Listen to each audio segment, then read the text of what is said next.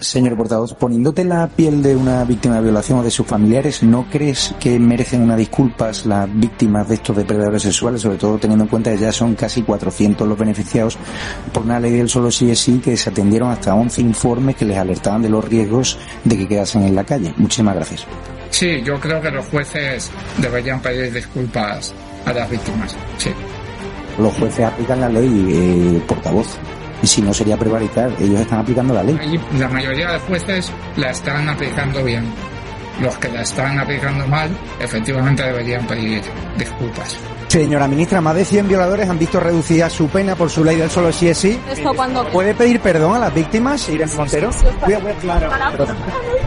Más de 100 violadores han visto reducidas sus penas, eh, señora ministra. No te puedo ir. No oigo a los periodistas, lo siento. Señora ministra, más de 100 violadores han visto reducidas sus penas por su ley del solo sí. ¿A las mujeres más protegidas con violadores en la calle? De. Gracias a su ley.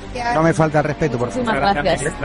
Hay más violadores en la calle gracias a su ley del solo sí es sí. ¿Están más protegidas las mujeres? Gracias.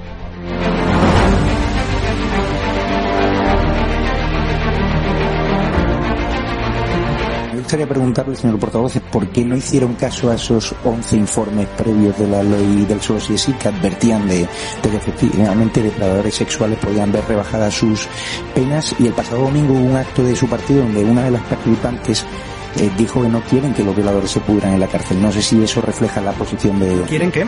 Que los violadores se pudran en la cárcel. No sé si eso refleja la posición de- del partido. Muchas gracias. Eso, esa expresión es una expresión que me parece más propia de alguien de derechas. O sea, Nadie de, no sé, me- me parece una expresión muy desafortunada, sinceramente. Lo de los 11 informes, ¿por qué no, por qué no atendieron esos 11, 11 informes que Bueno, sobre, ese, sobre eso creo que hay una discrepancia sobre lo que decían esos informes. Yo no estoy de acuerdo con lo que dice usted que decían. Por todo ello, vamos a instar desde la mesa del Congreso y vamos a exigir a la presidenta del Congreso de los Diputados, Merichel Batet, a que se lleven a cabo y de forma inmediata todas las acciones necesarias para impedir el acceso a las instalaciones de la Cámara Baja a Javier Negre y a cualquiera de sus empleados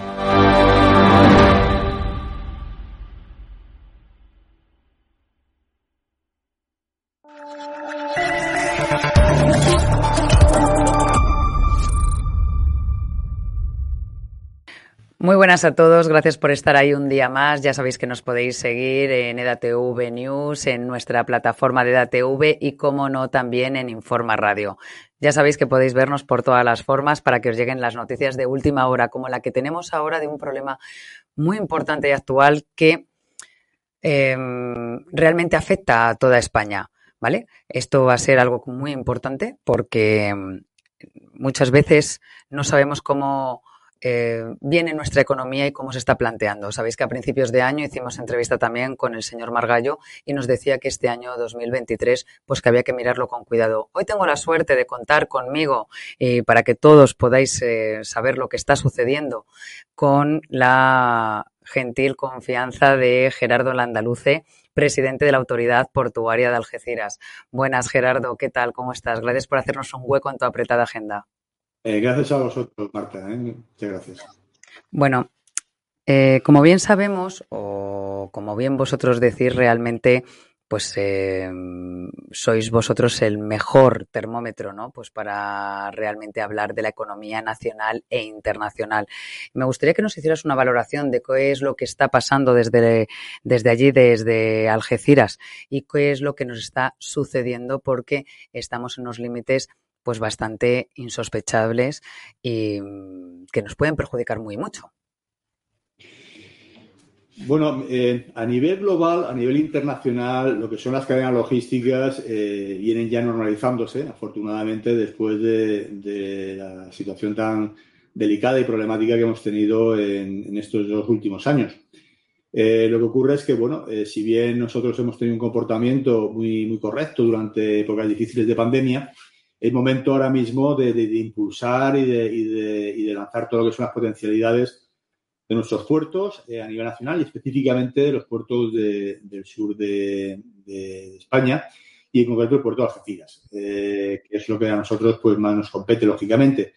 Y nos estamos encontrando con situaciones eh, que, que, realmente son, son muy frustrantes porque Eh, los puertos precisamente lo que tenemos que son, ser es facilitadores de todo lo que es la logística, de todo lo que es el tránsito de las mercancías, tanto para exportación como para importación.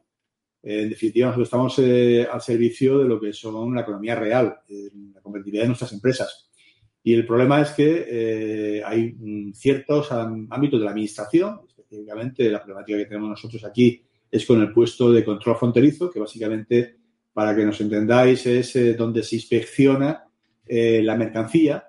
Pues evidentemente eh, necesitamos tener una fluidez en, eso, en esa inspección y que evidentemente se trabaje de una forma moderna, como se trabaja ya en otros puertos del norte de Europa, y donde evidentemente no sea un tapón, no sea un factor que limite la fluidez y la operatividad de, los puertos, porque vuelvo a insistir, eh, nosotros estamos al servicio de la economía real. Entonces, si hay dificultades en un puerto, y especialmente un puerto como el de Algeciras, que concentra el 30% de las inspecciones a nivel nacional, pues evidentemente tenemos todos un, problema. Y entre otras razones, ¿por qué? Pues porque al final la mercancía tiene que llegar y llega al destino final en los mercados y eh, lo que hacen es buscarte alternativas. Y especialmente lo que está facilitando es el desvío de tráficos a otros puertos. Nosotros tenemos esta situación específicamente eh, muy concreta porque eh, aquí en, lo que es un puerto y especialmente en el puerto de Algeciras trabajamos diferentes administraciones, cada una con, con, sus responsabilidades y todas trabajamos de una forma colaborativa. El problema es que hay cierto ámbito de la administración, como en este caso es sanidad exterior, que realmente pues tiene otras prioridades eh, y evidentemente no están alineadas con las necesidades que tiene la economía real y lo que tienen los operadores. Entonces estamos teniendo esas dificultades. Em, no son solamente achacables a falta de personal, en definitiva todos estamos con esas limitaciones, sino es la necesidad de modernizar el concepto de inspección, de, eh, dotarnos de procedimientos modernos, de dotarnos de herramientas informáticas, de apoyar la digitalización y en definitiva también apoyar la labor de los propios inspectores que trabajan aquí en el puesto de control fronterizo en el puerto de Algeciras. Y voy a insistir, esta es una problemática no solo exclusivamente de nuestro puerto, pero claro, cuando aquí tenemos este volumen de actividad, pues incide especialmente. Bueno, esta semana efectivamente ponéis el foco en cómo se está jugando pues con ese desvío de tráfico a otros puertos que tanto nos puede perjudicar y que son especialmente los europeos. Eso quiere decir que una España como la que tenemos, que realmente prácticamente tiene costa por todos los lados, nos perjudica muy notablemente cuando somos un punto estratégico incluso a nivel internacional para todas las cosas. Claro, efectivamente. Nosotros, eh, como puertos, eh, España es una gran plataforma logística a nivel eh, marítimo portuaria y lógicamente tenemos que sacar ventaja de ese posicionamiento estratégico a nivel mundial, pues somos un cruce de las grandes rutas eh, oceánicas, tanto entre Asia, África, el norte de Europa y las Américas. Por tanto, hay que aprovecharlas. Nosotros aquí en el estrecho, en el estrecho de Gibraltar y como el puerto de Algeciras, venimos haciendo una labor durante los últimos años donde realmente estamos poniendo al puerto de Algeciras en una, en una posición muy ventajosa a nivel competitivo en el ámbito europeo. De hecho, Europa tiene 1.200 puertos comerciales, 1.200, y Algeciras está entre los cinco primeros. En concreto, somos los cuartos. Está Rotterdam, Amberes, Hamburgo y Algeciras el tráfico total. Por tanto, eh, hay que visualizar también la necesidad de apoyar la competitividad de los puertos y, evidentemente, darles facilidades para realizar nuestro trabajo, tanto desde el punto de vista de la propia Administración como también desde el punto de vista de los propios operadores privados y, en definitiva, de nuestros clientes. Bueno, pero hay alguna parte que por ahí que os están limitando por todos los sentidos, que parece que directamente quieren que esto se corte y que se rompa y no nos estamos dando cuenta que estamos jugando con el Producto Interior Bruto de este país. Sí, efectivamente. Y por tanto, nosotros insistir, insistir mucho. De hecho, el martes pasado hubo una concentración eh, en las puertas del puesto de control fronteriza, precisamente para demandar que lo que es sanidad exterior se dé cuenta del perjuicio que está causando. Eh, vuelvo a insistir, no se trata de bajar los niveles de inspección, ni muchísimo menos. De lo que se trata es de tener un concepto de inspección moderno y donde se agilice eh, lo que es la documentación eh, y el análisis de la, documentación y las respuestas a los operadores, a los clientes. No se puede tener un contenedor dos, tres días pendientes de que te lo inspeccionen o que no te lo inspeccionen. Por tanto, hay que dar fluidez al tráfico, a, la generación de, los tráficos de, nuestros puertos. porque si no, entran por tu puerto, lo van a hacer por otro, eh, y, insisto mucho, eh, es, una triste eh, circunstancia porque, claro, aquí es que estamos jugando también, no solo con la facilidad de los clientes, sino también con los puestos de trabajo de toda una comunidad portuaria. Por tanto, la respuesta aquí de las facilidades ha sido unánime. Es más, ha sido unánime e histórica, porque yo no recuerdo, yo llevo ya 26 años trabajando en el puerto y es la primera vez que hay una respuesta unánime por parte de todos los operadores, por parte de los diferentes actores de la cadena logística, demandando una misma necesidad de revisar lo que son la forma de trabajar y modernizarse.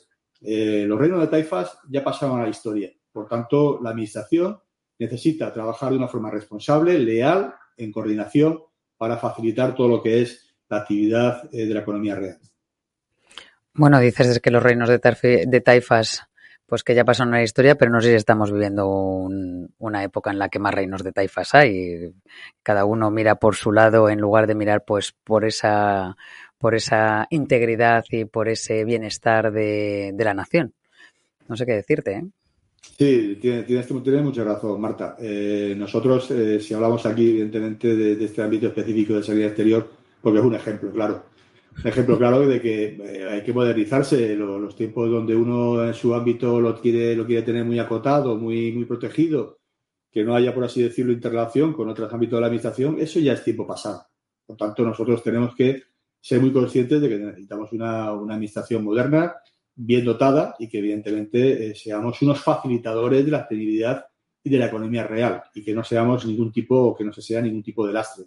Todo lo contrario, porque la economía real eh, no espera por nada ni por nadie y por tanto hay que estar muy pendientes de esas oportunidades y evidentemente eh, aprovecharlas.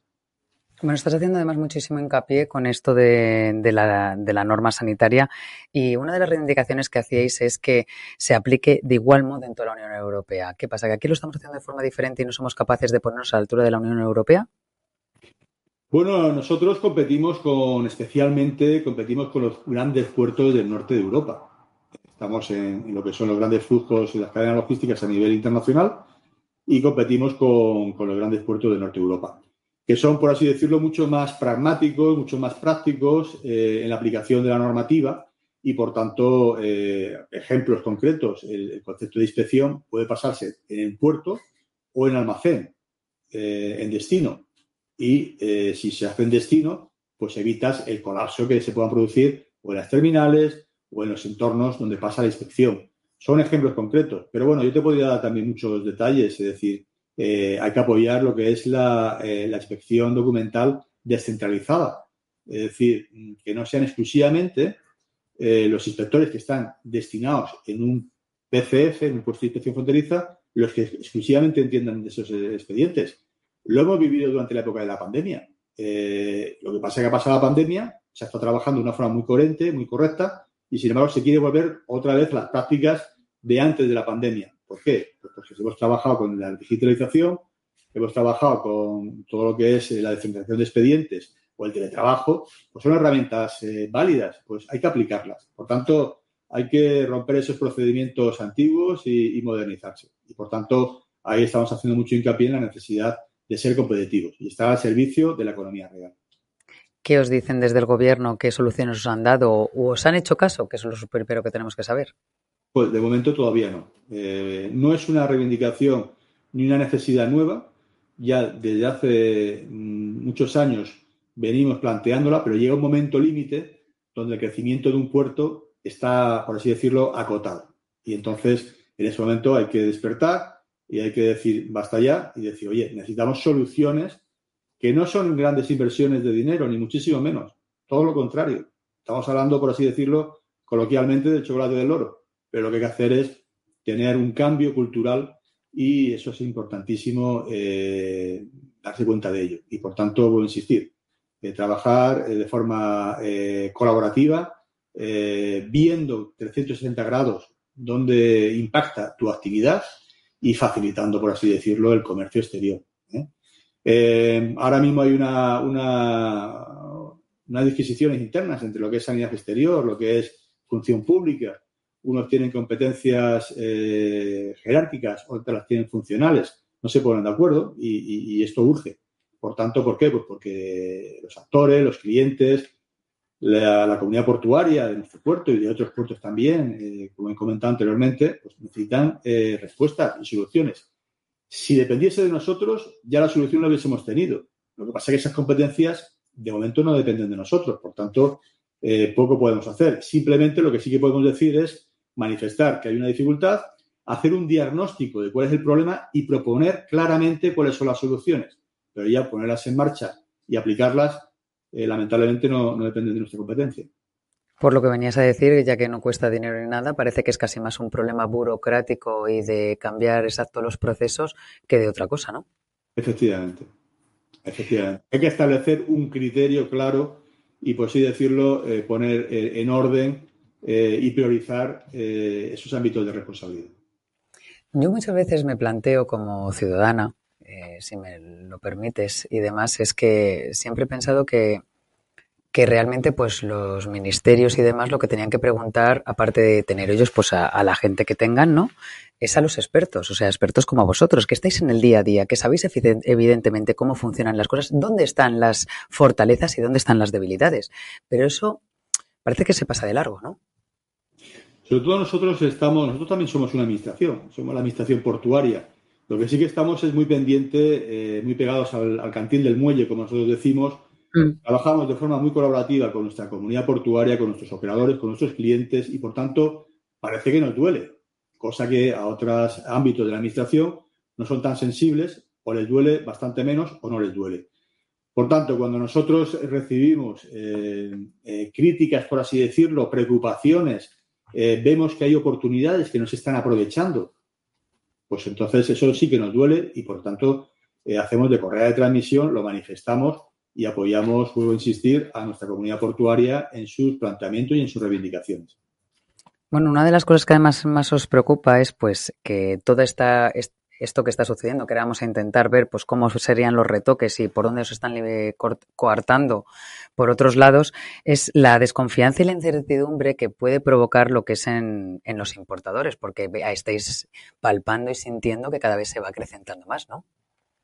Claro, al final em, eh, lo, principal de, una actividad es tener credibilidad, ser fiables. Eh, cuando a ti te confían, por así decirlo, eh, para un exportador o para un importador lo más preciado que tiene, que es su producto, que es su mercancía, pues evidentemente lo que hay que hacer es eh, tratarla debidamente y dar respuestas a sus necesidades. Eh, y eso es evidentemente lo que a nosotros nos preocupa y nos duele. Y sobre todo, sobre todo, porque voy a insistir, España, los puertos andaluces, en este caso concreto, que, que son los que están más cercanos, tenemos unas potencialidades tremendas. Ya somos realidades muy importantes pero la potencialidad que tenemos para facilitar el desarrollo de nuevos negocios, la creación de empleo, es importantísima. Por tanto, eh, también estamos no solo defendiendo tener una fluidez en la actividad cotidiana, sino también eh, manifestando la, poca miopía o la miopía que existe y la poca eh, capacidad de miras para seguir aprovechando el desarrollo de los puertos, de la logística en general, para crear actividad, para crear riqueza y para crear empleo. Bueno, es que además eh, lo que estáis eh, también pues observando y viendo es que claro que eh, como hacéis en estos días estas reivindicaciones que, la, que veis que a lo mejor dentro de los supermercados la mercancía no ha entrado por donde tiene que entrar, que es por el puerto de Algeciras, sino que lo estás viendo que está pues desde Holanda o lo que sea. Esto significa pues claro que, que se traduce en, que puede ser pues eh, un recorte de, de, trabajos de, y de muchísima gente que está por detrás para que esto salga evidentemente bien y que España se mantenga abastecida en todos los supermercados, ¿no? Efectivamente. Marta, pero no solamente es una cuestión de, los tráficos, de abastecimiento, de apoyar las cadenas logísticas, es también eh, la posibilidad de atraer inversión, de atraer inversión a tus puertos y a partir de ahí, pues, crecer eh, y generar empleo. Entonces, claro, si uno pierde, por así decirlo, esa fluidez, esa garantía 100% eh, y creas inseguridades, pues evidentemente van a seguir invirtiendo en otros puertos, especialmente en el norte de Europa, y no lo van a hacer en el sur de Europa y especialmente en, los puertos que, más cercanos. Con lo cual, eso es una, falta, de, una falta de visión. Eh, nosotros, voy a insistir, nosotros estamos al servicio de la economía de, nuestro país eh, y, por tanto, eh, estamos muy cercanos de lo que es la, actividad del día a día. Somos un termómetro, como bien has comentado al principio, de la economía real, de lo que son los grandes flujos a nivel global y, por tanto, de las oportunidades de negocio y de actividad. Por tanto, eh, a insistir, eh, no solamente es una cuestión de, logística propiamente dicha, de, suministro de, mercancía o de producto final a, los mercados, sino también de la facilidad de captar inversión y desarrollar logística asociada a la actividad portuaria. Por tanto, vuelvo a insistir, por esas dos razones, eh, lamentamos que evidentemente no se esté atendiendo debidamente nuestros planteamientos. Bueno, además eh, sugeríais que eh, no es Rotterdam, como hablabas, y, lo que es el norte de Europa, pues la única amenaza para Algeciras, porque la que es la consolidación de la línea que es de Motril-Tánger, pues eh, hay que sumarle también que la apertura de Málaga-Tánger. Entonces, que de esa manera se puede, para que pueda entender el público y, y la gente que está allí en casa, eh, que, esto también sirve para desviar los tráficos de, pues, pues de Algeciras, ¿no? Y que si no se da soluciones, pues el gobierno de, Marruecos buscará otras alternativas. Cuéntanos, ¿cómo, ¿qué es lo que está pasando allí exactamente con esto? Bueno, a ver, eh, nosotros estamos desarrollando eh, un, grandes flujos también, no solo este-oeste, que está más asociado al contenedor, sino también lo que es un poco la cadena logística norte-sur, en concreto norte de África, Unión Europea. Y ese tráfico, pues bueno, eh, históricamente y principalmente lo ha, atendido eh, a través del puerto de Algeciras. Eh, pero bueno, lógicamente también hay, otras alternativas también complementarias en un momento determinado. Pero yo no, yo no me centraría en, esa preocupación. Yo sé que un operador con un planteamiento más local pues lo, lo, puede visualizar. Pero al final mm, no son grandes flujos lo que pueden en un momento determinado desviarse a puertos cercanos. Eh, nosotros insistimos, hay que, hay que mm, visualizar la fotografía mm, global, la amplia. Eh, si nosotros estamos haciendo campañas, por así decirlo, eh, con Latinoamérica para facilitar los tráficos de entrada vía sur de Europa y especialmente Algeciras o puertos andaluces, frente a la alternativa de Rotterdam, pues evidentemente si somos, por así decirlo, una barrera difícilmente transitable por ese concepto de inspección, pues evidentemente las entradas eh, históricamente van a seguir por Rotterdam, con lo cual estamos limitando mucho esos, esas posibilidades de creación de actividad y de riqueza. Eh, por tanto, bueno, eh, yo no, no, no, me centraría en, desvíos puntuales que puedan producirse, porque en definitiva lo que hay que tener es una visión de complementariedad entre todos los puertos del sur de España, pero sí que haría hincapié en los grandes flujos en, por así decirlo, en esas inversiones que, por así decirlo, los grandes operadores logísticos eh, pueden pensar en, hacerlas en tu puerto o en otro puerto distinto de otro país. Ese es realmente, yo diría que es el meollo de la cuestión. Bueno, no sé si tienes datos porque te pilla aquí muy a mano, eh, te pilla aquí en una, aquí te pilla aquí te mato, eh, de lo que supone para que la gente pueda entender eh, que el que no tenga, que, no cambie o el que ralentice la Subdirección General de Sanidad el ayudaros para que esta mercancía llegue, las pérdidas y los costes de ese producto perecedero, que en muchísimas ocasiones llega, y que, claro, el estar en unos contenedores o no estar en unas determinadas condiciones o que no llegue a tiempo, lo que le puede suponer a cualquier persona, o sea, a cualquier empresa que está detrás. Bueno, pues evidentemente la pérdida del producto, que es lo más importante. ¿Por qué? Pues porque son productos eh, perecederos, donde realmente tienen que llegar a destino en buenas condiciones. Entonces, si esos tiempos de tránsito eh, se ralentizan, pues evidentemente eh, no llegan en las condiciones y puede producir incluso hasta la pérdida del producto. ¿Qué es lo que pasa? Que nosotros aquí, con la ubicación estratégica, con la infraestructura portuaria, con la gran conectividad que tenemos a nivel mundial, aquí escalan los grandes barcos a nivel mundial, que hacen el Asia, Norte de Europa, o que hacen eh, África Occidental o que hacen eh, Centroamérica, por ejemplo. Eh, los grandes buques escalan aquí. O sea que la potencia la tenemos aquí. Ahora, si no somos capaces, por así decirlo, de, que esa mercancía llegue a destino en tiempo, pues esa competitividad la estamos perdiendo. Y al final, para, un importador o para un exportador, lo importante es llegar en buenas condiciones a destino final. Por tanto, vuelvo a insistir, estamos echando eh, a perder la gran competitividad que tenemos en el lado mar.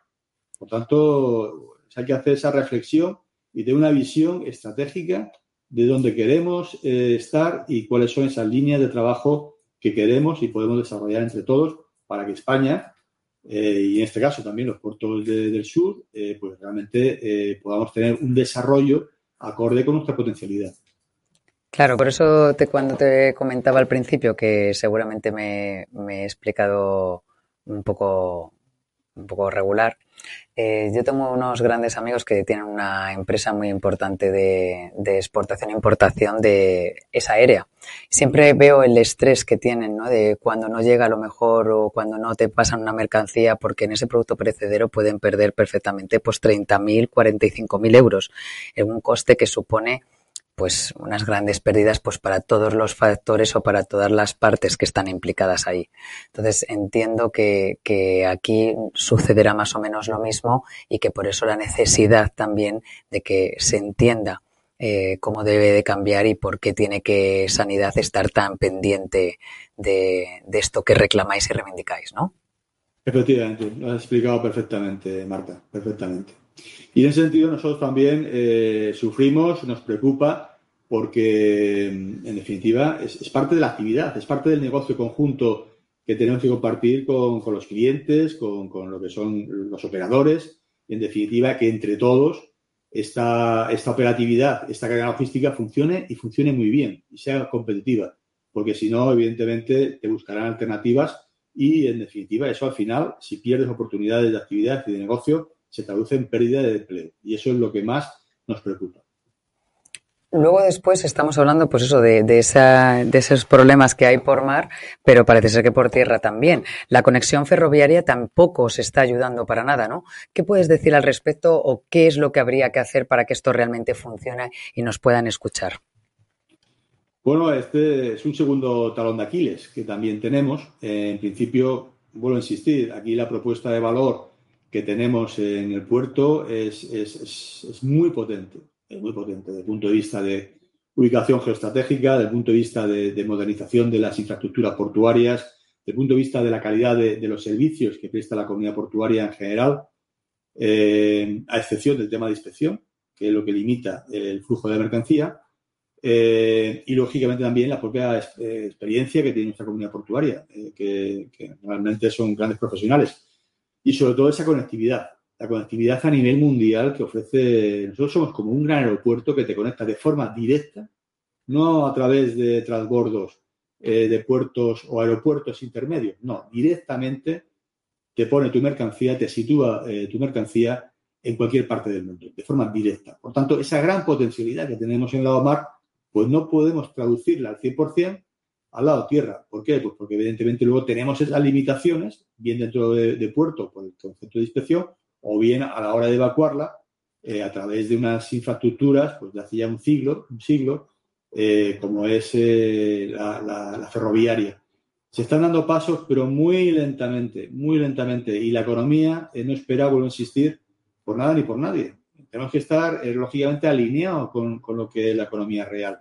Y, por tanto, la necesidad de, hacer una, una inversión en infraestructura para modernizar eh, lo que es la, infraestructura ferroviaria que tenemos en el país en general, especialmente en entornos tan estratégicos como este, y no lo dicho por nosotros, sino porque la propia Unión Europea, Algeciras, lo enmarca dentro de dos de los nueve corredores estratégicos de la Unión Europea, no uno, sino dos, el Mediterráneo y el Atlántico. Por tanto, eh, si desde Bruselas eh, tienen clarísima la importancia de priorizar la conectividad ferroviaria en entornos como pueda ser el puerto de Algeciras, pues evidentemente pues eh, vamos, vamos tarde.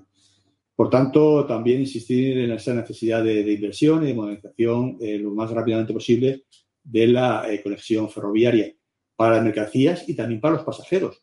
Porque, por ejemplo, un puerto como el nuestro pues, gestiona más de 6 millones de pasajeros al año. Más de 6 millones. Ninguno viene en tren. por tanto, yo creo que también es un mensaje que hay que dar muy clarito de las grandes oportunidades que representa también de la intermodalidad, de la movilidad eh, del ciudadano ¿eh? y también, por supuesto, de la mercancía.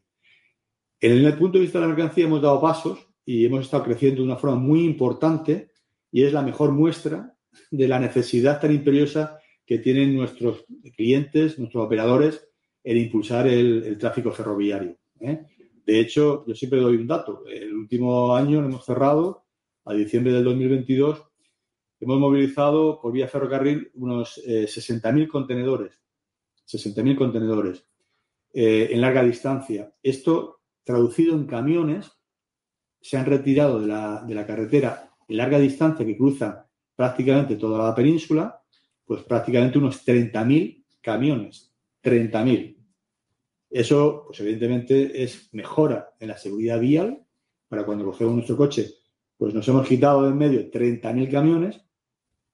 Hemos eh, mejorado también con una solución medioambiental, porque el ferrocarril es, eh, desde el punto de vista medioambiental, es más beneficioso que la propia carretera.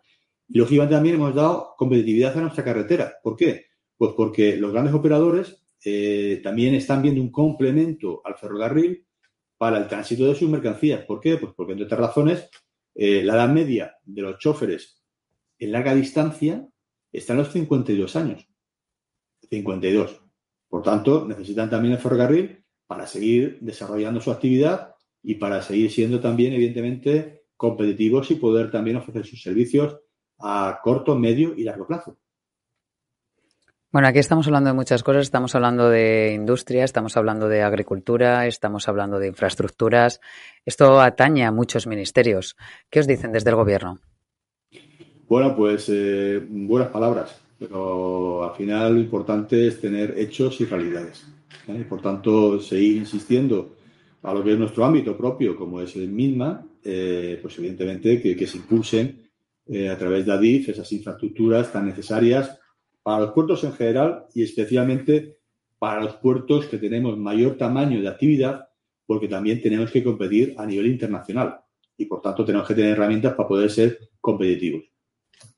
¿Y no se dan cuenta de la importancia que es y de lo relevante? Porque entonces nuestra economía crecería muchísimo más, muchísimo, de una forma muchísimo más exponencial. Bueno, yo creo que es una, falta de, visión estratégica. Eh, nosotros en los puertos, bueno, existir, somos un gran termómetro de la economía, eh, somos facilitadores de la actividad eh, logística y portuaria y, por tanto, entendemos que necesitamos también eh, mayor apoyo para, a su vez, poder crecer y generar esa actividad, esa riqueza y ese empleo que es tan necesario para, para todos nosotros. Bueno, vamos a enfrentarnos a la realidad y ya para ir terminando, además de que tú me quieras añadir alguna cosa que no se nos haya quedado en el tintero. ¿Cuál es el termómetro de esta realidad? Bueno, el termómetro, eh, vuelvo a insistir, eh, tenemos un termómetro que en nuestro caso supera los 100 millones de toneladas, los 100 millones de toneladas movidas, que eso nos sitúa dentro de los cinco primeros puertos europeos de los 1.200 puertos comerciales y nos, y nos sentimos muy poco atendidos por parte de otras administraciones, en este caso la Administración Central, que evidentemente es la que tiene que poner eh, pieza en pared con estas dos cuestiones que hemos estado tratando en el día de hoy, como es tener una inspección moderna en los puertos, en el ámbito de sanidad exterior, porque las otras administraciones estamos todas alineadas y especialmente todo lo que es el impulso a, los, a la conectividad eh, terrestre y especialmente al ferrocarril. Con lo cual, hoy, si te parece, Marta, nos centramos en esas dos grandes necesidades y sobre todo aprovechar, aprovechar los puertos porque, vuelvo a insistir, somos grandes eh, facilitadores de la actividad podemos generar mucho más empleo del que evidentemente ahora mismo se están eh, produciendo, porque eh, a poco que nos ayuden, a poco que nos apoyen, pues podemos también captar inversión, inversión de los grandes grupos operadores a nivel internacional para que se establezcan en nuestros puertos, en los puertos españoles, eh, y no tengan que irse a otros puertos europeos. Pues Gerardo, muchísimas gracias. No sé si nos queda algo que apuntar y si no, pues a darte las gracias por este tiempo, por habernos hecho entender qué es lo que está pasando y porque muchas veces vemos que a lo mejor no nos llegan tantas cosas a casa, sino que es que directamente no es que no lleguen, es que nos están cortando o están generando un embudo que podría realmente eh, pues arreglarse de una manera muy práctica, muy fácil, ¿no? Pues muchas gracias, Marta. Mira, yo em, eh, digo que muchas veces la problemática es que tenemos poca visibilidad de, lo que representan los puertos en, general, ¿no? Como catalizadores de todo lo que es eh, la logística eh, y el transporte marítimo, que, bueno, no olvidar que el transporte marítimo representa el 80% de todo lo que es el comercio mundial. Pero nos dimos cuenta, o el público en general se dio cuenta de la importancia que tiene el transporte marítimo y los puertos Acuérdate hace prácticamente un par de años con el accidente que hubo en, el canal de Suez, con el, con el accidente del Ever Given. Eh, de repente nos dimos cuenta que el mundo se paraba. Eh, ¿Por qué? Pues porque evidentemente una gran ruta eh, marítima como era Asia, Norte Europa, vía Canal de Suez y Estrecho de Gibraltar, pues en este caso el Canal de Suez pues tenía una, una avería, entre comillas, ¿no? Y nos dimos cuenta que la logística es tan importante, que el transporte marítimo es tan importante y que evidentemente las bolsas bajaron durante unos cuantos días hasta que se tuvo la visibilidad de que efectivamente se ponía todo nuevamente a funcionar. Por tanto, eh, es un ejemplo claro de la importancia que tiene, bueno, insistir, el transporte marítimo eh, y los puertos. Por tanto, esa importancia lo que hay que hacer es traducirla en visión estratégica, apoyar mínimamente a nuestros puertos, porque nosotros, como gestores de estas administraciones y de estas infraestructuras críticas, seremos capaces también de generar, por así decirlo, de multiplicar esas inversiones con creces. Pues muchísimas gracias, gracias a todos por estar ahí y nada, os emplazamos a otro día que nos sigáis viendo y tendremos de nuevo con nosotros a Gerardo para que nos cuente esto y muchísimas cosas más que tan importantes son para nuestra economía y nuestro bienestar. Gracias, Gerardo. muchísimas gracias, Marta. ¿eh? Un cordial saludo desde, el sur del sur. ¿eh?